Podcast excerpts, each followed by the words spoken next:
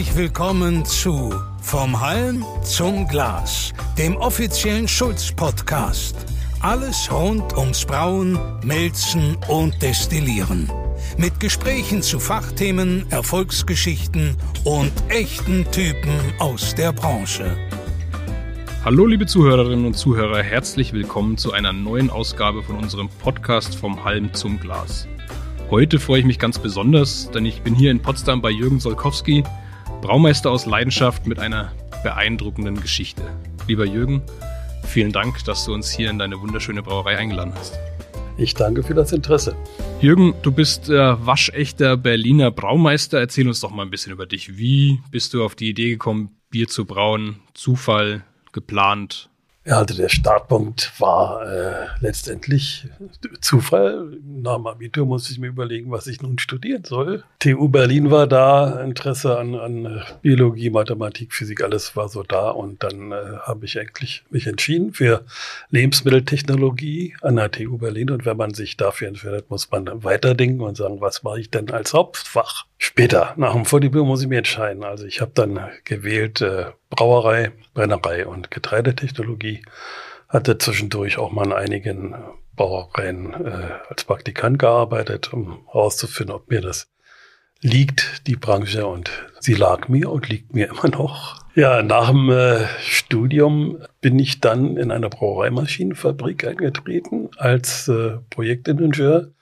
Planung von Brauereianlagen und Automatisierung von Neuanlagen und auch Altanlagen. Das ging bis 1983 in Schleswig-Holstein. Unsere ganze Familie hat dort schon gewohnt und irgendwann haben wir gesagt, wir wollen vom Dorf wieder zurück nach Berlin. So, das haben wir auch gemacht.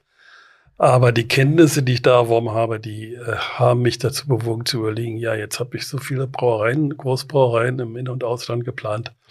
Jetzt kann ich ja auch mal meine eigene planen. Jawohl. Und da war es noch nicht gang und gäbe, dass ein einzelner Baumeister eine einzelne kleine Brauerei gründet. Ja, das waren so die ganz, die ganz großen Anfänge, ne? Ja. Aber das war dann auch noch äh, deutlich vor der Wende, glaube ich, als sich dann die Wege zwischen dir und äh, ja, mir noch nicht damals, aber der Firma Kaspar Schulz das erste Mal ja. gekreuzt haben. Also 1985 ging es dann die Endplanung. Äh, das größere Problem war natürlich dann die Finanzierung. Und das hat sehr viel Zeit gekostet, um das auf vernünftige Füße zu stellen.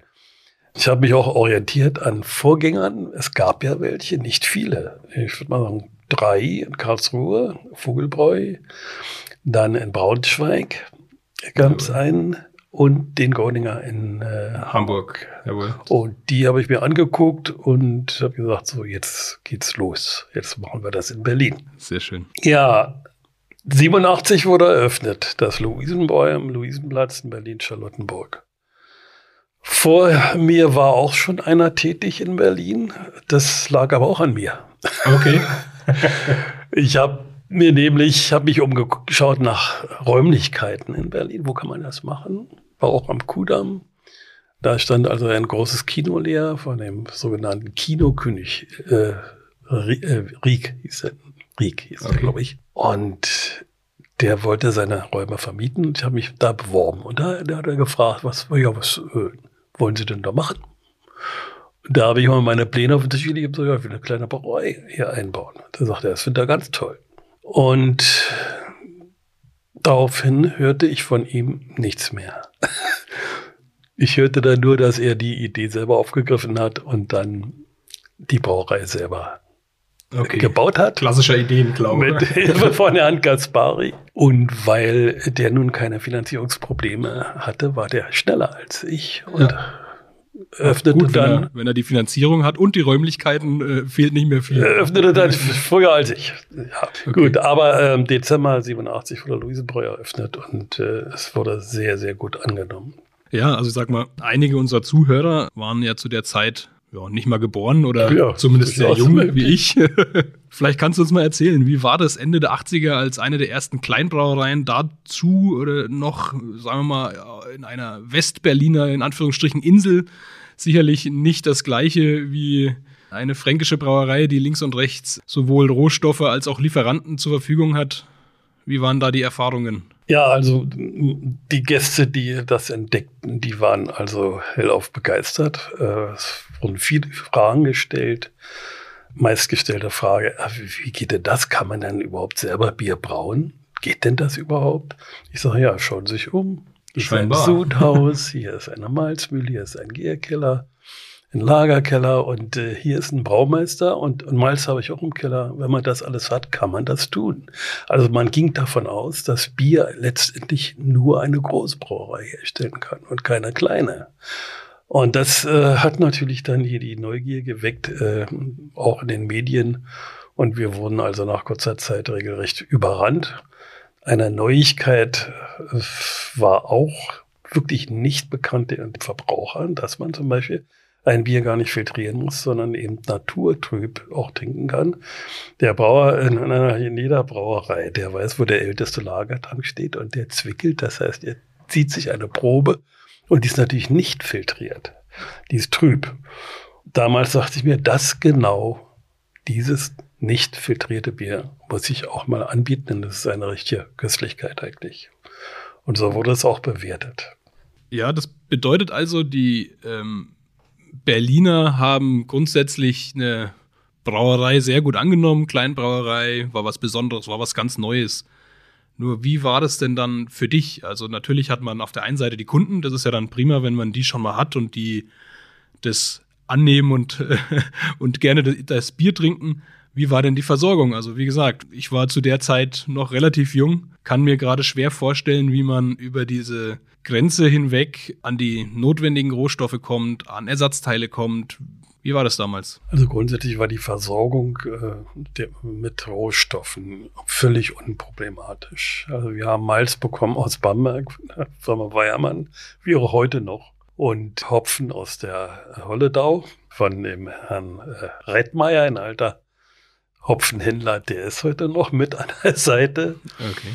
Also das waren die beiden wichtigen Sachen, Malz und Hopfen. Wasser haben wir selber und Hefe haben wir letztendlich dann auch selber gemacht. Zumal wir auch die Nähe hatten zur VLB, der Versuchs- und Lehranstalt für Brauerei in Berlin, die uns auch viele Hilfen geboten haben, auch ausgeführt haben. Und äh, dadurch waren wir also bestens auch von der Versorgung, wissenschaftlichen Versorgung gut versorgt durch die VLB. Das ist natürlich eine Besonderheit, da sehr viele von diesen Ausbildungsstätten gibt es ja in Deutschland nicht, vielleicht noch eine in Weinstefan. Also so gesehen hatten wir da mit der Lage ja äh, Glück, denn ich hatte ja auch an diesem Institut studiert. Mhm. Also da waren wir bestens versorgt. Und äh, ja, die Anfuhr Malz und so weiter, das war völlig unproblematisch. Also man hatte quasi, wie es damals eben so war, seine Lieferanten und auf die konnte man sich verlassen. Lieferungen kamen ganz normal an. Gab's Eins muss ich zu, dazu sagen, zu, äh, zu, den Rohstoffen haben wir gesagt, jetzt hatten wir aber auch Ersatzteile, Edelstahl, Armaturen, Ventile. So etwas gab es hier nicht in Berlin. Mhm. Das war schon schwieriger haben wir dann aber auch mit der äh, Firma Kaspar Schulz und Empfehlungen und so weiter und Querverbindung auch in den Griff bekommen. Das, was wir heute hier in jedem Baumarkt kaufen können an Ersatzteilen, Armaturen, Hähnen und weiß ich was alles, gab es damals zu der Zeit in den 80er Jahren in Berlin noch nicht in dem Ausmaß. Das war schwieriger, ja. Okay. Ersatzteile. Aber grundsätzlich, sagen wir, für einen flüssigen Ablauf in der Brauerei war das jetzt keine große Behinderung zu sagen, dass da ja noch eine Grenze zwischendrin war, die ja das war kein im schlimmsten Fall kein Problem. Ja, interessant. Es ist wie einfach doch spannend, da zu hören von Sachen, die man einfach nur aus Erzählungen kennen kann. Ne? Bist ja gerade schon drauf eingegangen. Es gab eine Gasthausbrauerei quasi schon, die kurz vorher eben eröffnet hat. Alles weitere war in Berlin dann noch in Hand der Großbrauereien, die ja zu der Zeit vielleicht noch einigermaßen unabhängig waren, noch nicht alle zum gleichen Brauereikonzern gehört haben. Ja, es gab die Kindelbrauerei, die Schultersbrauerei und äh, die gingen ja später dann auch zusammen. Ja. Und äh, man hat also schon unterschieden zwischen einem Bier aus einer Gasthausbrauerei und einem sogenannten Industriebier, das in Massen hergestellt, abgefüllt und an jeder Straße zu kaufen ist. Ja, das Luisenboy, so hieß, also die Luise hat man gesagt, das war das, die Biersorte. Mhm. Äh, zum, nicht nur naturtrüb, sondern zudem auch noch eine völlig fremde Sorte in Berlin, nämlich hell. Äh, kein, Pilz. kein Pilz, denn Pilz ist das Pilsner. Das ist das Bier in Norddeutschland und vor allen Dingen in Berlin. Und Hell hat in 50er Jahren mal von der Schultes Brauerei gegeben, hat man irgendwann aufgegeben, weil man sich auf äh, Pilsener gestürzt hat. Und äh, das Hell ist also damit wieder aufgelebt. Es ist also ein Bier, das nicht ganz so gehopft ist wie ein Pilsner, also nicht so bitter. Es hat eine höhere Stammwürze, ist also dadurch malziger und nicht bitterer. Und das war genau der Punkt, den wir getroffen haben für vor allen Dingen die, die weiblichen äh, Biertrinkerinnen, die sagen, das Bier, das kriege ich gut runter, das, ja. da möchte ich noch eins von trinken. Sehr gut. Ja, das ist ja das Wichtige, dass, äh, dass die, Kunden, äh, die Kundschaft noch ein zweites trinkt, ja, oder vielleicht sogar noch eins mehr gerade schon gesagt, hell. Habt ihr damals auch schon weitere Biersorten gemacht? Dieses klassische hell-dunkel oder auch schon dort, wo er jetzt Nein, einigermaßen hingeht, äh, gar saisonal nicht. wechselnde? Es gab in der Luisenbräu jedenfalls nur hell und nur in einer Glasgröße. Und zwar in einem 0,2 Liter Krug. Mhm. Wahrscheinlich eine unvorstellbare Sache für einen bayerischen Biertrinker. das Hell ist noch okay. das ist aber sehr gut gelaufen. Man musste nicht auswählen, welches Bier bestelle ich und welche Glasküsse, sondern da ging man einfach mit einem vollen Tablett durch die Reihen und hat dann verteilt. Sehr es gab gut, ja, ja nichts anderes. Ja, dann war dieses Hell eben damals schon an sich die Besonderheit und man musste nicht zwangsweise viele Biersorten anbieten, einfach um die Gäste bei Laune zu halten. Ja schon interessant, hat sich von damals zu heute doch schon einiges geändert. Vielleicht auch ein bisschen in der Aufklärung der Kundschaft. Also ich sag mal, wenn man sagt, dass es damals die Besonderheit war, dass ein Bier unfiltriert ist, das reicht heute bei weitem nicht mehr, um ja, einen Gast dauerhaft zu begeistern. Da muss schon außenrum noch einiges dazukommen. Ja, also Luisenbräu war dann ja der Start der Selbstständigkeitskarriere. Jetzt sitzen wir ja aber ganz woanders. Wie war denn dann der Sprung von den ja, Anfang der 90er Jahre Luisenbräu, bis wir dann circa zehn Jahre später in der Meierei das erste Bier trinken konnten. Es gab noch eine Zwischenstufe. 1994 äh, habe ich also mit meinem damaligen Kollegen und Braumeister äh, eine weitere Brauerei eröffnet in Berlin-Spandau. Das war eine etwas größere Anlage und auch äh, eine größere Investition. So haben wir auch dort dann mit Gastronomen als Partnern zusammengearbeitet. Dort haben wir, sind wir dann also schon abgegangen von dieser, dem Bierangebot nur eine Sorte, eine Glasgröße. Dort haben wir dann also schon immer parallel noch ein zweites Spezialbier gebaut, alle vier Wochen im Wechsel. Denn es ist ja ein ganz äh, großes Feld, ja. äh, wie viele Sorten man brauen kann, die sich ganz wesentlich voneinander unterscheiden. In dem Zusammenhang konnten wir uns auch ein bisschen an die Saison halten. Nicht, dass man also im, im Frühjahr, im März macht, dann im Mai natürlich ein Maibock, dann ein, ein Herbstbock im Herbst und natürlich ein Weihnachtsfestbier. Also da haben wir dann in die Vollen gegriffen, dann auch dunkle Biere hergestellt.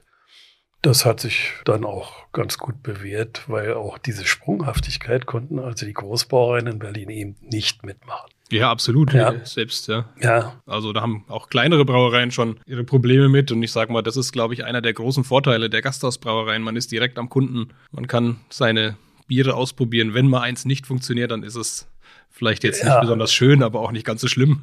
Und man ist flexibel. Das heißt, der Braumeister, der da arbeitet, der ist flexibel, weil er nämlich entscheidet, wann mache ich welches Bier.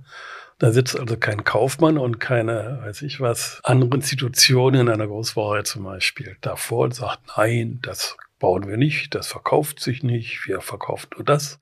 Das heißt, in der Großbrauerei muss der Braumeister ausführen, was die Führung anordnet. Und das ist bei den Kleinen natürlich ganz anders. Das Neue, das Reizvolle. Und es hat sich ja auch bewährt. Mhm. Und dann war aber irgendwann auch dieses Kapitel beendet zugunsten der endlich komplett eigenen Familienbrauerei. Ja, Spannung war auch eine Zwischenstation, auch wichtig, um Erfahrung zu sammeln, aber das Endziel war immer eine eigene Brauerei ohne Partner, möglichst als Familienbrauerei zu gründen, damit man, wenn man nicht mehr da ist, mal auch vielleicht etwas hinterlassen kann. Sehr schön. Und hier sitzen wir jetzt. Ja, hier sitzen wir jetzt. In der Meierei. Potsdam am Jungfernsee. Und hier eröffneten wir 2003. Auch hier war die Investition immens. Ja, das war also auch nicht ganz so einfach, aber es gab eine ganze Menge Unterstützung. Und vor allen Dingen reizte auch diese Räumlichkeit hier, nämlich eine alte Meierei, gebaut 1792 bis 1860 als solche betrieben. Danach wurde ja dieses ganze Gelände schon Gastronomie, also ein Biergarten. Größte Ausdehnung in 20 Jahren mit 5000 Außensitzplätzen. Außergewöhnlich für diese Region hier. Und ja, leider kam dann der Zweite Weltkrieg. Das äh, Gebäude wurde nicht durch Kriegseinwirkungen beschädigt, sondern durch Brand nach Ende des Krieges stand danach leider dann eben als Ruine in der Gegend. Und zudem noch direkt an der Grenze zu Westberlin, also letztendlich im Todesstreifen. Man also hat dann hier an diesem Gebäude überhaupt nichts verändert. So haben wir es vorgefunden 1900 ja, 99 schon, mhm. Haben wir diese alte Ruine am Wasser, am Ufer des Jungfernsees entdeckt und gesagt, was ist da, was machen die da? Die machen ja gar nichts, was ist das?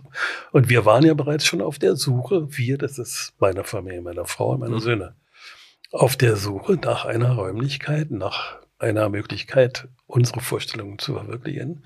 Natürlich musste da auch ein Biergarten bei sein. Und das war hier der ideale Fall der Meierei ja, nach vielen äh, hin und her und Informationen und Finanzierungsplänen. Es musste ja auch erstmal festgestellt werden, wie hoch ist die Investition ist. Das war eine Architektengruppe tätig, die hat also einen Kostenvoranschlag gemacht, dann konnten wir die Finanzierung anfahren. Und äh, dann wurde von Grund auf hier äh, technisch zu, vor allen Dingen neu gebaut. Das Gebäude selber ist ja Denkmalschutz. Da darf man ja nicht mal einen Nagel in die Wand schlagen. Jedenfalls haben wir dann 2003 eröffnen können. Wieder einmal mit einer Kaspar-Schulz-Anlage. Die dritte. Die dritte, äh, aber diesmal nun wieder eine 10 Hektar Anlage, wie es im Luisenbräu auch war. Ja, 10 Hektar ist schon das Stichwort. Was ist denn hier sonst an Technik verbaut? Also, mein, wenn man zum Eingang reinkommt, sieht man ja wunderschön gleich auf der linken Seite das eben 10 Hektoliter Kupfer verkleidete Sudhaus. Kannst du uns ein bisschen noch erzählen, was waren die Gedanken dahinter? Wie ist es mit der Steuerung? Was, wie geht es technisch nach dem Sudhaus weiter? Ja, wenn die Gäste da äh, hineinkommen zu dem Haupteingang und nach links schauen, sehen sie dieses kupferne Sudwerk. Die erste Frage, funktioniert denn das überhaupt? Das sieht ja so schön aus. Das ist doch sicherlich nur ein Ausstellungsstück. Könnte man meinen. Schon war das Gespräch da und man konnte erzählen, dass diese Anlage tatsächlich funktioniert. Wir haben also auch alles so aufgebaut, dass man sich das anschauen kann. Man kann äh, hier den einen Gang hinunter, kann jedermann machen, wie er möchte, den Gang hinuntergehen und durch vergläserte Türen schauen, wie der Gärkeller aussieht oder die Ausschanktags. Also wir äh, gestalten das immer offen, damit wir auch Interesse wecken und geben auch gerne Auskunft. Fragen kommen sehr viele. Technisch war es äh, auch nicht ganz so einfach, äh, denn der Denkmalschutz hat gefordert, dass keinerlei Rohrleitungen irgendwo zu sehen sein dürfen. Und die Abteilungen einer Brauerei sind nun mal verbunden durch Rohrleitung. Sehr viele im Übrigen ja auch. Und so mussten wir besondere Kanäle vorrichten, Bodenkanäle, haben unsere ganzen Leitungen dort reingelegt und haben danach zubetoniert. Das heißt, da kommen wir erstmal sowieso nicht ran. Aber die Firma Kaspar Schulz hat uns versichert, dass die Schweißnähte halten werden. Bis in alle Ewigkeit. Also 19 Jahre haben sie ja schon mal durchgehalten. Ja, und dann wurde abgedrückt. Die Leitungssysteme wurden abgedrückt und dann haben wir festgestellt, sie sind dicht und wenn sie jetzt dicht sind, werden sie in Zukunft auch dicht bleiben. Jawohl. Das war also die, die technische Herausforderung. Äh, natürlich auch die Einbringung war schwierig. Der Südblock durch den Haupteingang ging eigentlich nicht wirklich. Steine aus dem Portal zu entfernen, äh, wurde uns auch nicht gestattet. Das war also dann schon eine besondere Herausforderung. Irgendwie haben wir das mit schräg und diagonal und so weiter geschafft. Ja, also hm, selbst wenn ich jetzt nicht wüsste, welcher meiner Kollegen hier beteiligt war, spätestens jetzt wüsste man das, glaube ich, ja. Ja. Ich denke, äh, unser Kollege Wolfgang Brehm war, denke ich, in deiner gesamten äh, in der Planung, Konzeption, äh, Angebotsphase, aber auch ähm, die, die Monteure äh, waren mir schon längst bestens bekannt. Jawohl. Ja, das ist dann gut, wenn man mit jemandem das dritte Projekt eingeht, äh, dann weiß man, worauf man sich einlässt, ja. Ja, als Brauer gestartet mit dem Wunsch, Bier zu brauen. Als Besitzer einer Gasthausbrauerei wird man dann ja doch eher so ein bisschen zum Gastronomen. Wie läuft es bei euch? Darfst du noch selbst an der Würzepfanne stehen oder bist du jetzt immer mehr zum reinen Gastronomen geworden? Nein, also das wollte ich immer verhindern. Äh, man sieht es ja auch an den ersten beiden äh, Projekten, Luisenbräu und Spandau, da haben, waren die Partner, mit denen wir gearbeitet haben, das waren die Gastronomen, die gastronomische Seite. Ich habe mich jeweils immer nur um die Brauerei gekümmert, habe aber dann auch die Erfahrung gemacht in, in Spandau, ach, Gastronomie ist ja nicht ganz so ohne, aber das schaffen wir auch.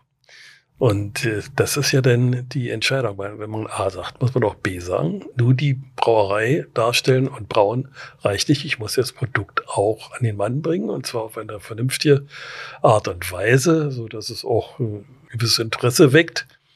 Und das haben wir dann aufgrund unserer Erfahrung, die wir in den vielen Jahren zuvor gesammelt haben, dann auch gewagt und äh, haben uns aber dahingehend ja, vervollständigt mit Mitarbeitern, mit Fachkräften aus der Gastronomie, die dann also überwiegend dort ähm, die Planung und Organisation machen.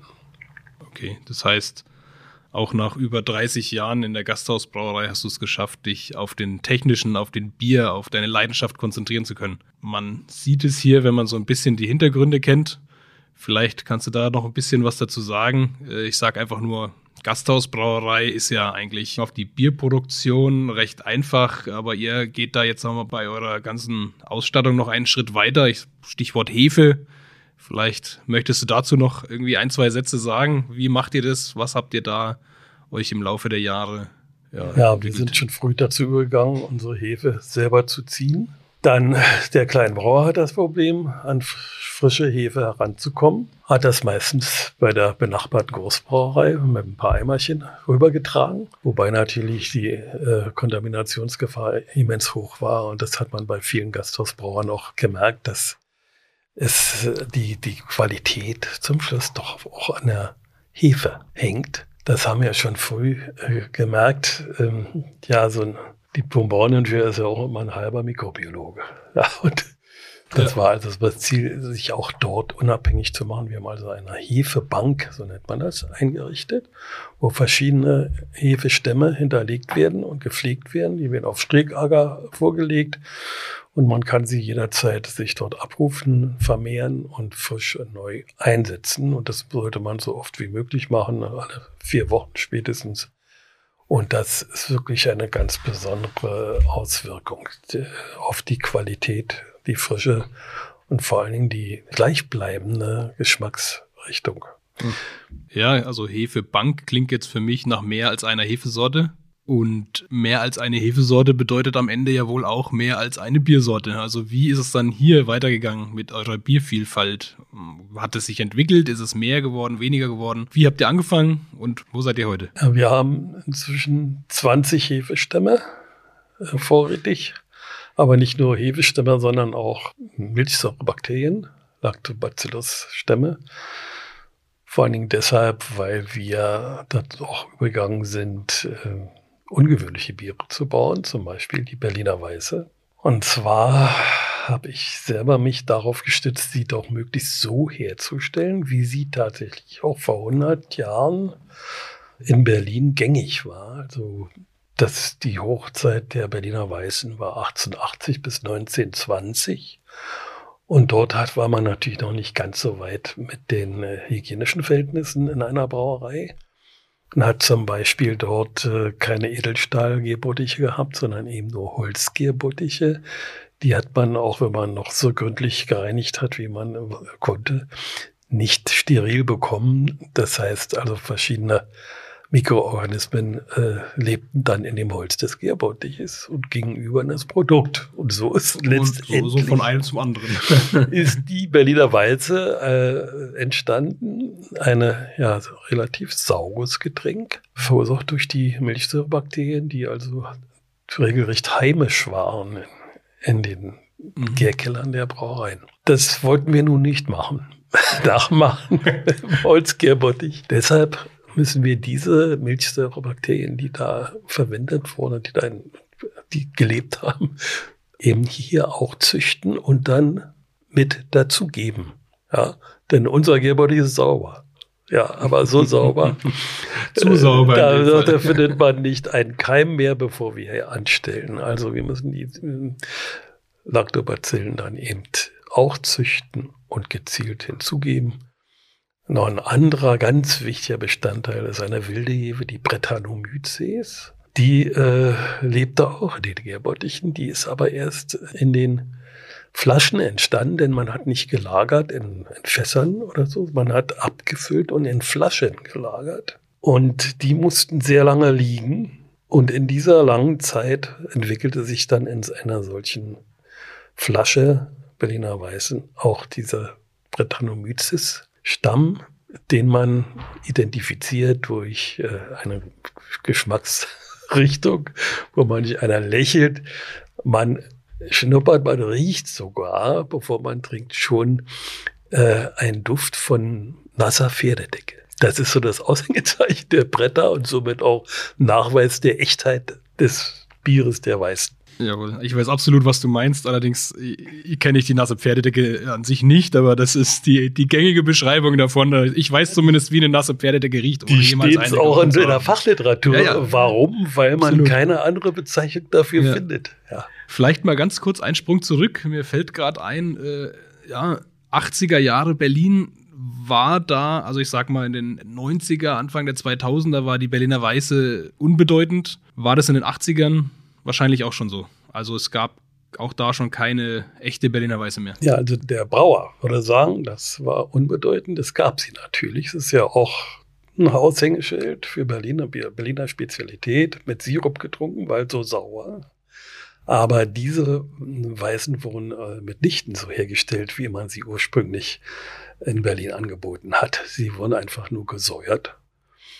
Und dann dem Brauer dreht sich der Magen um, dann noch verpanscht mit Sirup, grün und rot, Strohhalm rein und damit war die Spezialität in Berlin äh, ja vorstellig. Ja, das wollten wir nun gar nicht. Wir, wir wirken heute darauf, einer von unseren Gäste doch möglichst unsere Weiße pur zu trinken. Ja, wir ermuntern jeden, wer es denn nun gar nicht kann. Ja, der kriegt dann noch einen Schluck Sirup hinein. Okay. Wer es dann möchte, ja. der bekommt es dann doch. Gut. Das heißt, ihr habt eure Hefe, in Anführungsstrichen, Mischung, eure Lactobacillen, also euer quasi euer Geheimnis, euer eigenes, wie geht's dann weiter? Äh, schenkt ihr das aus dem Tank aus wie eure anderen Biere? Habt ihr da eine Flaschenabfüllung oder auch Flaschengärung, wie es jetzt wirklich ganz im Original war? Ja, wir füllen auch auf Flaschen ab. Steini-Flaschen, das ist die endvergorene Berliner Weiße. Wir nennen sie Meierei-Weiße weil wir dürfen sie ja nicht Berliner Weiße nennen, da wir ja in Potsdam sind. Und hier wird sie produziert. Also ist es uns leider verwehrt, die Berliner Weiße hier auch so zu benennen. Aber wenn keiner zuhört, sprechen wir doch von der Berliner Weißen. Das ist die eine Form und so servieren wir das auch unseren Gästen in der Steini-Flasche. Ist es auch ein Erlebnis, wenn man so eine Flasche aufmacht, dann äh, stürmt erstmal der Schaum oben hinaus auch äh, optisch schon mal äh, eine Besonderheit. Eine zweite Variante, da sind wir auch darauf zurückgekommen, dass man letztendlich ja in der Flasche vergoren und gelagert hat in früheren Zeiten. Und haben wir gedacht, das wollen wir dann noch auch probieren. Wir haben also eine zweite Variante, eine druckfeste Shampoosflasche, äh, die wir dann auch mit Naturkork und Agraffe versehen. Wir geben dort noch eine Hefe dabei bei der Abfüllung, eine untergärige Hefe damit sich die Woche absetzen kann und ein wenig Speise, das heißt, es wird noch Würze, das heißt Zucker, noch ein bisschen dazu gegeben, damit diese Hefe in der Flasche dann nochmal eine Nachgärung beginnt. Und bekommt dementsprechend auch einen höheren CO2-Gehalt als euer normales Bier? Äh, ein, ein, wesentlich höheren CO2-Gehalt, was also auch äh, erleichtert, den Korken zu entfernen, der meistens sonst wo landet und man ihn nicht mehr wiederfindet. Aber auch das ist ein Erlebnis. Im Übrigen aber das, der Geschmack vor allen Dingen ist ein Erlebnis. Erinnert so ein bisschen an Riesling-Wein und ist eine ganz große Besonderheit, äh, wenn hier alle Veranstaltungen sind, Jubiläen, Feierlichkeiten, Geburtstage oder was, dann empfehlen wir zum Empfang nicht ein Glas Sekt, sondern ein Glas Meiereiweiße äh, als Flaschengärung. Das wird auch gerne und viel angenommen. Zum anderen hat man auch gleich noch eine Geschichte dazu zu erzählen. Es ist nicht äh, einfach nur das Produkt, sondern ja, auch gleich ein bisschen Aufklärung, denke ich. Ja. ja, weitere Biere habt ihr ja dann auch noch. Also ich sag mal, ähm, wenn wir hier mal unten vorbeigeht, die Liste der Biere, die ihr macht, ist doch deutlich länger als in, an den vorherigen Stationen. Wie weit wagt ihr euch jetzt auch auf diese moderneren Biere, Stichwort Craft-Biere? Geht ihr da drauf ein oder sagt ihr, das ist überhaupt nichts für euch? Das, unser Craft-Bier ist die Berliner Weiße.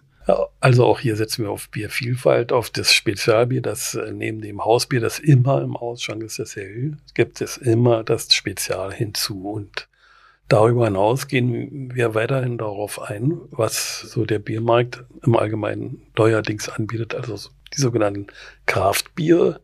Das ist ein Thema, das ist ein bisschen zwiespältig. Ich bin nämlich der Meinung, dass man auch ein Kraftbier nach dem deutschen Reinheitsgebot herstellen kann.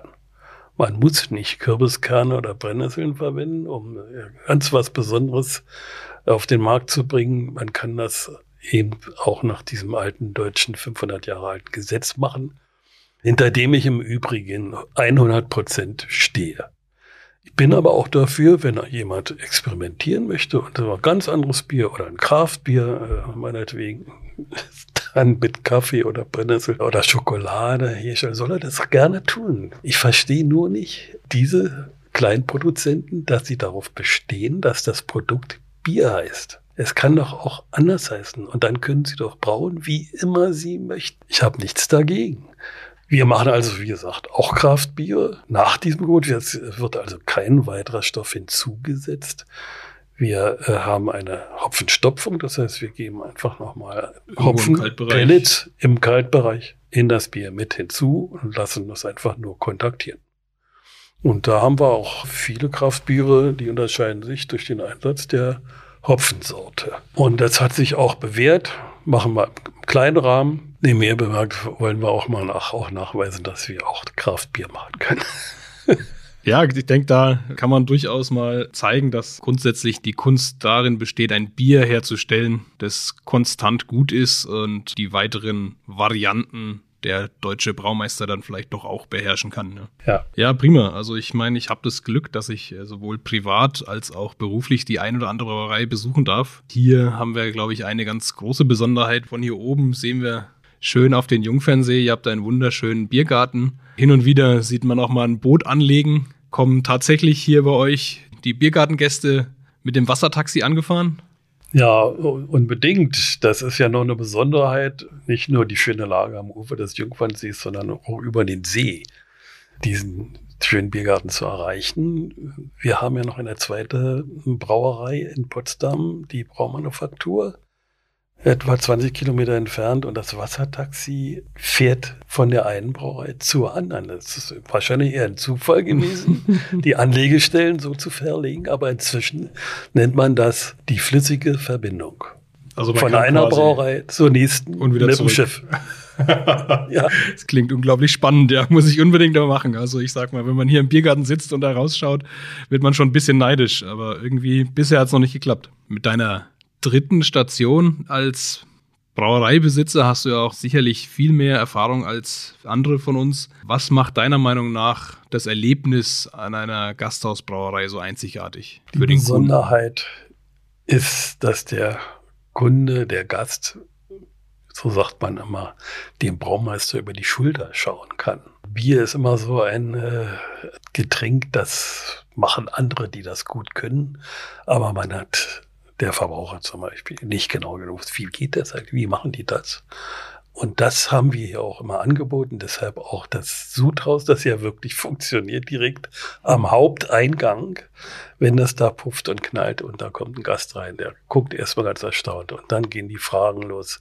Wie geht das? Wie macht ihr das? Und, und gern, wie, wie macht ihr das? Und wie, was muss man, wie lange dauert? Also tausend Fragen und das ist das Besondere. Das ist ja auch das, was wir auch wollen. Wir das herauslocken, die Neugier und erklären auch sehr gerne, was wir hier machen und wie man Bier braut und wie die unterschiedlichen Biersorten äh, hergestellt werden und wodurch sie sich eigentlich unterscheiden. Und dann äh, erwähnen wir natürlich auch unser Hausbier, das Helle, was daran das Besondere. Also der direkte Kontakt zum Gast, der Dialog, der sofort losgeht, denn Bier ist offensichtlich ein Thema, ja, es ist eines der emotionalsten Leute, Produkte, ja.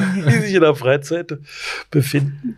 Und das ist das Besondere, deshalb auch der Aufbau der Anlage so, dass äh, sie eingesehen werden kann und äh, möglichst viel Aufklärung am Kunden. Fragen ja, verlockt, ja. Also. Ja, ja, ich sage mal, das ist ja auch eines der wichtigsten Punkte für alle Brauer. Je besser sich der Konsument auskennt, desto wählerischer wird er, desto bereiter ist er, hochwertigere Produkte zu kaufen, weil er sich eben jetzt auskennt. Ne? Das sind jetzt so die Erfahrungen als Gast, aber ich sag mal, mit 30 Jahren Erfahrungen auf der anderen Seite gibt es bestimmt auch die ein oder andere Geschichte, die man erzählen kann, wenn man 30 Jahre Bier für Kunden braut. Das ist richtig. Eine ganz besondere Erlebnis für unsere Brauerei auch war der Besuch von Prinz Philipp im Jahr 2004. Seine Gattin war nebenan im Tzienhof zum Mittagsdiner und der Prinz Philipp hatte ein Herrenprogramm und man hat ihm erzählt, nebenan ist eine Brauerei und da ist er natürlich erschienen, sehr gerne erschienen. ja, da kam eine Vorhut schon Tage vorher und hat das Gelände gesichert. Man hat sogar das Ufer abgetaucht, um eventuelle Anschläge zu verhindern. Das war ein großer Aufwand, aber trotzdem ein tolles Erlebnis, als er dann äh, auf unser Gelände kam und uns begrüßte, waren wir erstmal erstaunt, meine Frau und ich, dass er sprach einwandfreies, akzentfreies Deutsch. Das war natürlich auch praktisch und ja. hat uns erstaunt. Ja, wir standen ihn, begrüßten ihn. Ich hatte äh, eine Krawatte um. Das ist im Übrigen äh, so, so das einzige Mal in meinem Leben, dass ich eine Krawatte trug. nee, beim Abitur habe ich auch noch eins. Hat ein bisschen auch geholfen. Die gleiche? Und du gibst die Besonderheit, die VLB äh, gibt in regelmäßigen Abständen Krawatten mit Jawohl. Logo, Emblem VLB raus. Und da gab es eine Variante, da waren lauter kleine Biergläschen auf einer blauen Krawatte. Ganz kleiner, vielleicht drei Millimeter, vier Millimeter groß. Ganz viele mhm. nebeneinander. Mhm. Prinz Philipp gab mir die Hand, guckte auf meine Krawatte und sagte, da sind ja lauter kleine Biergläser drauf. Das hat also natürlich äh, Gelächter hervorgerufen, vor allen Dingen, dass, dass er in dem Alter diese winzig kleinen Los erkannt hat. Ja, ja schon. Und das war eigentlich Profi. das Thema, sofort das Thema Bier. Aha, der hat Bier auf der Krawatte. Ja, das war natürlich eine Besonderheit. Ähm, wir sind dann durchs Haus gegangen, auch zum Sudhaus. Und vorher hatte mir sein Privatsekretär gesagt, geben Sie der Hoheit bitte kein Bier, denn er muss nachher noch zu Tisch. Und wenn er Bier getrunken hat, dann schläft er leicht ein. so, jetzt standen wir am Sudhaus. Und er wollte Bier. Und die Fotografen en masse waren da, äh, riefen dann, du gib ihm doch mal ein Bier. Wir sind doch hier wohl in der Brauerei. Was ist denn nun? Ihr müsst doch jetzt Bier trinken. Und ich guckte mal ängstlich zu dem Privatsekretär äh, nach hinter und dann sagte, naja gut, dann gib's ihm eins. und so ist das Foto entstanden. Äh, aber er hat nur eins bekommen. Hat das aber wenigstens getrunken. Und getrunken. Ja, ja nachweislich, ja, äh, ist ein Foto vorhanden. Ja, letztendlich haben wir ihnen äh, zum Abschied eine Flasche Bier mitgegeben, eine Literflasche, damit er die äh, abends zu Hause in aller Ruhe auch genießen kann. Wo er dann darf. Wo er darf und nicht gesehen wird. Und auch einschlafen darf. und einschlafen darf. Ja, äh, daraufhin auch wieder äh, vier Wochen später kam ein Dankesbrief aus dem Buckingham Palace mit einem vielen, vielen Dank für diese schöne Flasche Bier, die ihm sehr gemundet hat. Ja, sehr schöne Geschichte, ja. Also äh, Ja, klingt sehr, sehr spannend, ja. abenteuerlich und wird man auch nicht so häufig wieder erleben, denke ich. Also war auch wahrscheinlich eins der teuersten Biere, das ihr jemals hattet. Ja. Jetzt nicht für euch, aber wenn man die Entourage und das Abtauchen des Sees mit einrechnet. Äh ja, und das muss ich also zu, zu Ehren äh, Prinz Philipps auch sagen. Der hat diese gewisse Aufgeregtheit und die Sicherheitskräfte ringsherum und so weiter so runtergespielt, dass man das gar nicht mehr gemerkt hat, dass hier also jeder Handgriff, jede Bewegung verfolgt wird und überwacht wird.